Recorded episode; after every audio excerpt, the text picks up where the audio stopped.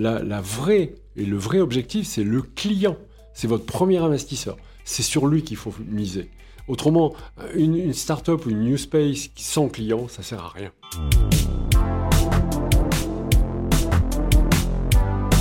This is the Space Avocat podcast.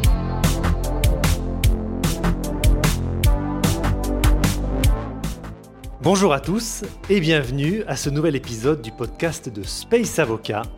Alors aujourd'hui, bah, c'est un grand plaisir. C'est un grand plaisir de recevoir une figure du New Space et notamment du New Space français. Philippe, j'ai le grand plaisir de vous recevoir aujourd'hui. Bienvenue chez Space Avocat. Bah, je vous remercie beaucoup.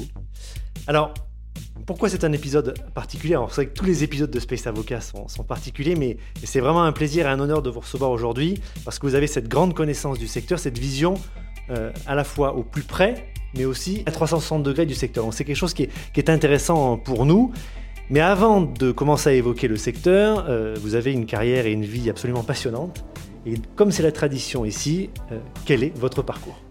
Alors j'ai un parcours relativement classique dans, dans, cet univers. Donc je suis ingénieur télécom, je suis pilote d'avion et euh, j'ai eu la chance de rentrer dans des entreprises très très euh, emblématiques puisque j'ai commencé chez Alcatel. Après, j'ai eu la chance de travailler chez Nortel Télécom et euh, IBM, bien évidemment. Et euh, tout de suite après, j'ai basculé sur le spatial avec un grand groupe qui s'appelle SES, e le numéro un mondial, sur lequel j'ai pu euh, euh, être un des pionniers à mettre Internet par satellite. C'était en 2001. Donc c'était assez extraordinaire. Et cette aventure, après, je l'ai continuée chez Eutelsat, où j'ai pu faire la même chose. Donc c'était le balbutiement des, du multimédia sur la partie satellitaire. D'ailleurs, j'ai une petite anecdote sur le sujet, puisque le premier satellite que Eutelsat a envoyé sur le, sujet, c'est un satellite s'appelait eBird. Et on s'est fait beaucoup... Euh, chahuté parce que le i, on nous disait plutôt petit bird parce qu'on n'arrivait pas à le, remplir à l'époque, euh, tout simplement parce que c'était, on était trop early sur le marché, le marché pardon, et donc du coup, ben, le, la télé était encore le core business euh, du satellite. Et euh, après, je suis allé chez Deloitte. où j'ai été le senior advisor au Space and Defense pour la partie Europe et également pour la partie américaine. Et aujourd'hui, je suis euh, président d'une LLC euh, aux États-Unis euh, dédiée purement aux applications spatiales. Une parenthèse quand même, en 2005, j'ai créé une association, 3i3s, qui a maintenant trois départements, Europa, America et Africa. Et la partie Europa aujourd'hui est sous la présidence de Philippe Pham, qui est une grande personnalité du monde spatial et qui est euh, aujourd'hui le président de 3S Europa. Alors c'est une vie très riche, c'est une carrière très riche. Et ce qui est très intéressant, c'est que vous avez à la fois cette vision très européenne, mais aussi, vous l'avez évoqué, cette vision américaine. Alors on en parlera bien sûr tout à l'heure. Tout d'abord, peut-être quelque chose de, de, assez high level, mais c'est intéressant d'avoir votre vision là-dessus. Quels sont pour vous les grands segments du spatial à l'heure actuelle Parce qu'on voit effectivement que ce, secteur est absolument bouleversé depuis bientôt une décennie. Alors, le, segment, euh, le, spatial est, compartimenté en trois domaines. Les télécommunications, toujours à 80% de l'offre et du marché. 20%, euh, euh, pas tout à fait, serait pour l'observation de la Terre, mais elle est plutôt à 14-15% aujourd'hui. Et le reste, c'est la géolocalisation, le fameux GPS ou Galileo qu'on connaît. Donc aujourd'hui, autour de ces trois grandes verticales se construisent des applications, les fameuses applications spatiales qui sont devenues les New Space.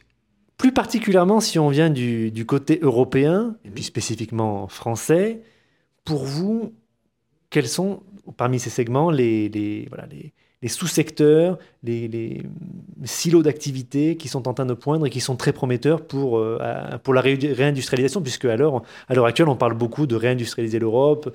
On voit qu'il y a une mhm. nouvelle, euh, entre guillemets, guerre des étoiles, mais en tout cas, il y a une nouvelle compétition, il y a un nouveau space race qui, euh, qui émerge dans notre, dans notre continent et, au niveau global. Et, c'est vrai que parfois, on a tendance à dire que, que l'Europe peut être un peu à la traîne et on a une peur de, perte de compétitivité. Comment est-ce que vous, vous voyez l'Europe et notamment la France dans, dans ce grand schéma international?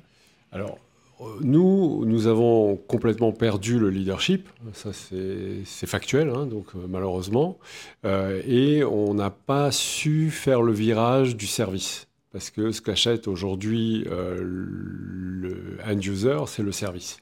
Donc effectivement, on a perdu notre industrie, euh, même si on garde encore des, gens relativement importants, mais euh, globalement, on est plus vu par les autres comme un fournisseur. La meilleure des preuves, c'est Artemis, où Artemis, ben, on est le fournisseur de la NASA. Même si on a quand même des gens plus que prestigieux, notamment Airbus, Defense and Space. On a aussi du Thales, euh, qui est extraordinaire. On a Ariane, bien évidemment, euh, qui sont des, acteurs majeurs. Mais euh, les gens achètent du service. Donc aujourd'hui, c'est les applications spatiales qui prennent le gap. Et donc, il faut absolument, absolument qu'on mette ça en exerce et qu'on on investisse beaucoup plus que ce qu'on investit actuellement sur les applications spatiales.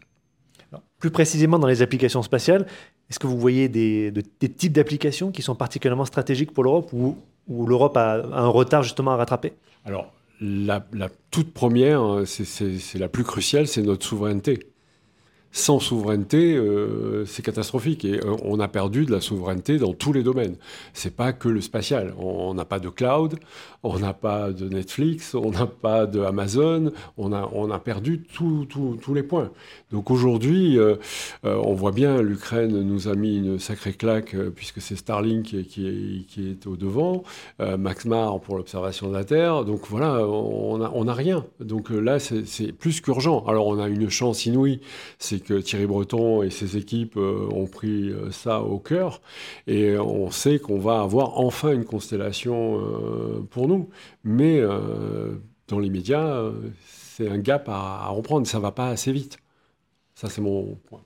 Et alors, particulièrement au niveau français, quelles sont selon vous au sein de l'écosystème New Space et puis aussi Legacy, hein, quelles sont les, les forces, les faiblesses et puis les, les perspectives d'avenir pour, pour cet espace tricolore?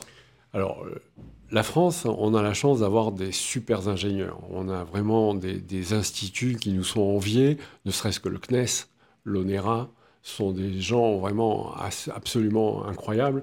On a des grandes écoles euh, qui sont vraiment prestigieuses et avec des très bons éléments, que ce soit ISAE, anciennement Super Héros, que nous ayons Estaca, IPSA, euh, Polytechnique, enfin on a plein plein de gens et qui ont des spécificités sur le spatial. Donc franchement, on est, on est vraiment très chanceux. On a aussi des grandes écoles en Hollande aussi. Euh, on a l'université euh, spatiale euh, du côté de Metz aussi, l'ISU. Enfin, on a plein plein d'éléments très très intéressants qui nous sont enviés sur le sujet. Maintenant, le problème que nous avons, c'est que nous n'avons pas euh, euh, de start-up euh, à la Elon Musk. voilà, et ça, ça nous manque. L'État français fait beaucoup, beaucoup de- d'efforts. Bruno Bonnel, qui est à la tête du programme France 2030, euh, il met beaucoup, beaucoup d'argent et beaucoup d'énergie, mais dans des quantités qui sont encore pas assez suffisantes, même si on annonce 9 milliards euh, pour le plan, mais euh, les startups, elles n'ont pas besoin de 5-6 millions. Il faudrait qu'on passe à des 100 ou 200 millions. Autrement, on n'y arrivera pas. Pour vous, c'est vraiment un problème d'accès au capital parce que c'est vrai, que- quels sont les freins à, à, cet Elon Musk français ou européen? Ben, on, voit bien les levées de fonds, euh, on a des, acteurs sur les levées de fonds qui sont très très intéressants, mais euh, quand ils ont donné un million, ils, ont, ils sont au bout du bout, ou 2 millions, ou 5 millions, euh, mais ça va pas plus. Alors que toutes les New Space très importantes qui sont très visibles actuellement, hein, euh, que ce soit Isar Aerospace avec ses 158 millions ou, ou nos amis Exotrail très dernièrement, sont des gens qui vont qui peuvent pas trouver de l'argent euh, sur le territoire français. Alors la transition est presque toute trouvée parce que vous- on ne peut pas trouver de l'argent sur le territoire français, européen. Les États-Unis, vous avez un, un pied là-bas. Mhm. Euh, Qu'est-ce que vous pouvez nous dire sur cet écosystème New Space américain? Est-ce qu'il est aussi impressionnant que ce qu'il paraît? Quelles, sont les perspectives de croissance pour eux? Est-ce que potentiellement il y a des partenariats qui peuvent être noués Mhm. entre des New Space françaises, européennes et américaines? Comment est-ce que vous voyez cette situation transatlantique? Alors, aujourd'hui, quand on regarde le marché européen, on s'aperçoit qu'on n'a pas de donneur d'ordre euh, possible. Imaginons que demain matin, je sois PDG de la SNCF, je veux faire plaisir à une New Space avec une application qui pourrait être très très intéressante pour mon champ d'application. Ben, je peux pas. Lui passer commande. Je suis obligé de passer par un appel d'offres européen. Euh, donc du coup, si j'ai une offre à 10 millions, bah, 10 millions, bah, je suis obligé de faire un appel d'offres européen et je ne peux pas faire profiter ma New Space française. Ça m'est interdit. Donc du coup, bah, c'est bloquant. Par contre, aux États-Unis, vous pouvez faire ça. Donc aux États-Unis, vous pouvez aller chercher des commandes à 10, 15, 20 millions, euh, voire plus, sachant qu'en plus, les Américains, le marché euh, là-bas, il est multiplié par 50 au minimum. Et au-delà de ça, ils payent tout de suite. Ils ne discutent pas les prix. Euh, dès que vous êtes sur une application, le besoin fait le prix. Et, ça, c'est très, très agréable. Et alors, si on repart justement dans ces besoins d'application, hmm. aux États-Unis, sur ce marché américain, quels sont les segments un peu stars de, cette, de ce New Space? Alors, aux États-Unis, le segment star, euh, c'est le segment militaire, bien évidemment, parce que dès que vous avez le label militaire, vous vendez à tout le monde.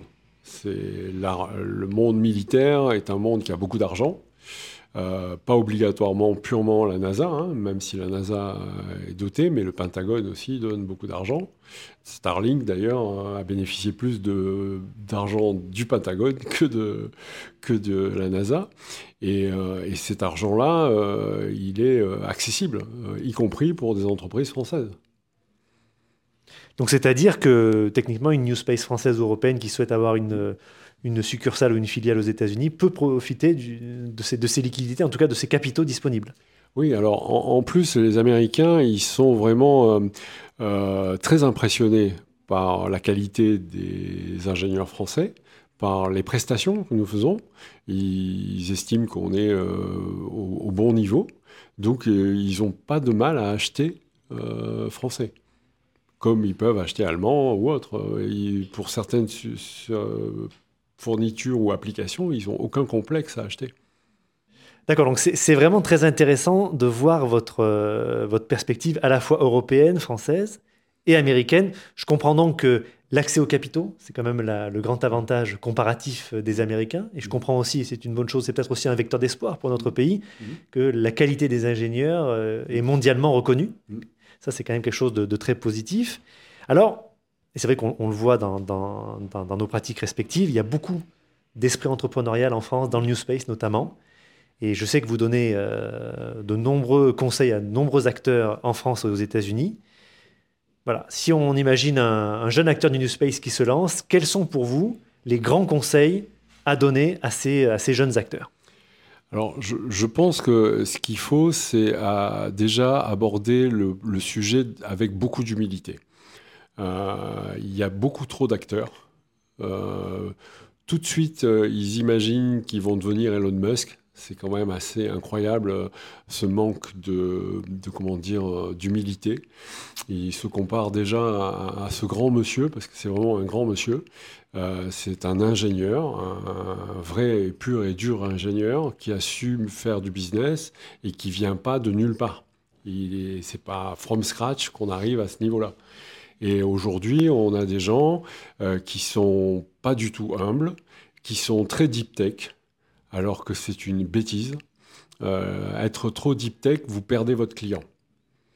Euh, Qu'est-ce que vous voulez dire par être trop deep tech? Ben, vous euh, La majorité des, des, startups ou des new space dans lesquels j'ai la chance de pouvoir travailler, ils sont focus sur leur technologie. Ah, nous, on fait ça, c'est compliqué, mais c'est tellement compliqué que d'abord, on se sent pas à la hauteur, et du coup, on perd la notion même de, service. Aujourd'hui, je prends toujours le même exemple parce que ça me paraît euh, très visuel, vous avez pratiquement 90% des gens qui achètent une voiture qui n'ont jamais su comment ça marche un carburateur, un cardan, ou ils savent pas ce qu'il y a dedans. Ils savent pas. Eux, ce qu'ils veulent, c'est le service. Et donc aujourd'hui, il faut comprendre que le client, c'est l'objectif. L'objectif majeur, c'est le premier investisseur. Et c'est pas en levant des fonds qui sont des fonds qui sont souvent des mirages, parce qu'il y a des fonds qui sont de l'equity, donc ça, ça va à peu près, mais il y a beaucoup de fonds qui sont que de, du prêt. Il faudra rembourser après. Donc il faut faire très très attention. La, vraie et le vrai objectif, c'est le client. C'est votre premier investisseur. C'est sur lui qu'il faut miser. Autrement, une, une start-up ou une new space sans client, ça sert à rien. C'est les clients qu'il faut. Et le produit, ben, il se perfectionnera, même s'il n'est pas euh, très très euh, abouti. C'est en fonctionnant qu'on on- on le peaufinera, on le customisera, on le mettra euh, up to date, on fera des releases comme on fait dans les softwares et on le mettra à jour tous les jours. Mais pas attendre que le produit soit parfait. Non, il faut chercher des clients. Ça, c'est fondamental. Et nous, ici, non. Non, non, ici, on est, euh, non, on est des chercheurs, on est des ingénieurs, on n'est pas des vendeurs. C'est sale d'être vendeur. Comment c'est sale d'être vendeur? Vendeur, c'est la clé. Donc il faut que vous soyez d'abord des vendeurs si vous faites une new space. Une fois que vous avez fait de la vente, après vous pouvez vous la, vous la péter un peu en vous disant ouais je suis chercheur, je suis inventeur, je suis disruptif. Euh, non. Et puis il faut revenir aux fondamentaux. Qu'est-ce que c'est qu'une new space? New space, c'est trois facteurs. C'est une solution qui soit vendable, donc qui soit disruptive, que personne n'a fait avant. Donc vraiment ça, c'est le premier élément. Le deuxième, c'est que ce soit pas cher. Donc ça veut dire que vous. Et dans un temps très court. C'est ça la définition du New Space. Le cycle de vente, c'est 3 à 6 mois. Si c'est plus de 3 à 6 mois, vous n'êtes pas une New Space. Vous êtes une industrie. Alors quand je vois des gens qui ont des forecasts à 600, à, à 6 ans ou à 5 ans, non. Non. Il faut vendre tout de suite. Et j'ai des New Space qui ont 3, 4 ans, 5 ans, qui n'ont pas un client. Comment c'est possible? La clé, c'est le client. Euh, le premier euh, conseil de base, c'est Oui. cette attitude de- d'humilité et de patience finalement, si je Oui. comprends bien. Oui. Parce que Rome, c'est pas fait en un jour. SpaceX non plus ne s'est pas construit en un jour. hein. C'est quand même une, une industrie maintenant ancienne. Et puis, être orienté vers le client et non pas vers le, service ou, la- ou le produit. le client et puis la communication. La communication, parce que si vous n'êtes pas clair, si vous ne savez pas mettre votre... euh, on a tous la chance d'avoir un site web. Personne n'utilise les sites web. C'est une bêtise. Un site web, c'est votre vitrine. C'est votre vitrine virtuelle de votre magasin. Dedans, il y a tout. Il y a votre histoire, il y a comment vous arrivez, vos équipes, il y a tout, il y a tout dans un site web. Il y a vos, euh, business case, il y a, y a tout, vos exemples. C'est pour ça qu'un un très bon site web, ça évite les ça permet d'aller vite, ça permet de faire des rendez-vous utiles. Quand vous voyez qu'aujourd'hui, à l'heure où on se parle, j'ai quand même des new space où les personnes prennent un rendez-vous avec un décideur et qui leur accorde une heure, c'est déjà extraordinaire, un CEO du grande entreprise, et ils perdent pratiquement trois quarts de l'entretien à se présenter. À se présenter. À dire, ben voilà, j'ai fait telle école, j'ai fait ci, mais on s'en fout. C'est sur ton site web, ça. Ce qu'on veut, c'est qu'est-ce que tu vends? Combien Quand? Il n'y a que trois questions à poser dans un rendez-vous de ce niveau. Est-ce que vous êtes la bonne personne? Est-ce que c'est vous qui signez? Oui ou non? Est-ce que vous avez de l'argent? Si vous n'en avez pas, pas la peine, on reviendra. Et vous signez quand? Dans un mois Dans trois ans? S'il n'y a pas la réponse à ces trois questions, le rendez-vous est nul. Donc ça se prépare. Donc la préparation, la communication et la cible client, c'est les trois clés. C'est assez clair comme, euh, comme canevas. Là, euh, clair. et alors si on se rapproche euh, de l'entrepreneur, parce que vous en côtoyez beaucoup, au niveau des qualités humaines, des qualités relationnelles, quelles sont pour vous les qualités indispensables à avoir et à développer, le cas échéant, pour pouvoir percer dans ce secteur très compétitif des New Space? J'ai imagé ça euh, sur mon site web euh, où j'ai euh, mis un homme orchestre hein, qui arrive chez 3i3s Signature, puisque c'est le nom de ma LLC. Et donc, ils arrivent, ils ont tous les instruments sur le dos, sur les épaules. euh, c'est assez euh, un cafarnaum d'instruments de, musique. Et c'est comme ça qu'arrive un, un start-upper. Il arrive avec tout à faire. La communication, la RH, les finances, il a tout à faire. Et quand il sort de 3i3s, s'il suit bien les, conseils, eh ben, il se retrouve avec un beau smoking sur un piédestal et avec des musiciens et il n'est que chef d'orchestre. Donc il faut savoir déléguer, il faut savoir bien s'entourer, il faut trouver des gens à qui on donne toute sa confiance, je dis bien toute sa confiance, et qui vont faire ce pourquoi ils sont faits. C'est-à-dire que si j'ai un DRH, je lui donne les clés et il fait DRH. Si j'ai un directeur financier, c'est pareil. Je dois faire confiance parce que si je dois tout refaire, on s'en sort pas. Donc il faut savoir déléguer et il faut savoir faire confiance. Il faut s'entourer de gens qui ont la même passion, la passion, c'est ce qui nous motive, hein, parce que c'est une aventure euh, inouïe. D'un rêve, on en fait une réalité, donc ça, c'est énorme. Mais pour faire ça, il faut prendre de la hauteur, savoir quitter tous ces instruments de musique, monter sur le piédestal, s'enfiler le costume de patron, c'est-à-dire ce beau smoking, prendre cette baguette et faire que ça fasse une belle musique en harmonie. C'est ça l'idée. L'entrepreneur du New Space, si je vous comprends bien, doit passer de cette, cette figure d'homme orchestre mhm. à chef d'orchestre. Exactement. Euh, et un chef d'orchestre qui sait vendre son produit ou son service, qui sait, euh, et qui sait dialoguer avec les investisseurs à ce niveau. D'ailleurs, on, le voit bien quand vous regardez les mimiques du chef d'orchestre, c'est obligatoirement passionné. Il vit sa musique, donc euh, il, sait que chaque fois qu'il va donner un ordre à un instrument, l'instrument va répondre. C'est pareil. Ou, vous avez d'autres mécaniques. Euh, je vais vous donner une autre image qui est peut-être plus parlante dans notre secteur à nous. Je dirais c'est un peu comme dans un avion si votre commandant de bord vient vous servir le café, bah, il faut sauter de, l'avion. C'est pour ça que les pilotes, ils sont dans une cabine, tous les KPI sont devant eux, ils font confiance à plus de 70 métiers quand même, hein, et ils ont des, compteurs, des KPI donc sur, leur tableau de bord qui leur permettent de piloter, et on les enferme à clé d'ailleurs dans, leur cockpit. Si vous n'arrivez pas à ça, vous ne pourrez pas décoller. Et vous décollez que lorsque tous les voyants sont au vert. Autrement, vous décollez pas. Eh bien, c'est une sacrée checklist que vous avez donnée euh, à nos auditeurs. Philippe, un immense merci d'avoir pris de votre temps pour euh, venir ici au Space Avocat Podcast. Euh, voilà, donc si naturellement il y a des questions, on, vous les transmettra. Merci encore pour ces, bons conseils et puis cette vision d'espoir. Transatlantique aussi, il y, a des, perspectives qui vont être faites de, de part et d'autre de l'Atlantique. Donc c'est très intéressant. À très bientôt. À bientôt. Merci. If you want more information or need legal services, you can contact Dr. Numa Isnerd via email at contact at numaisnerd.com.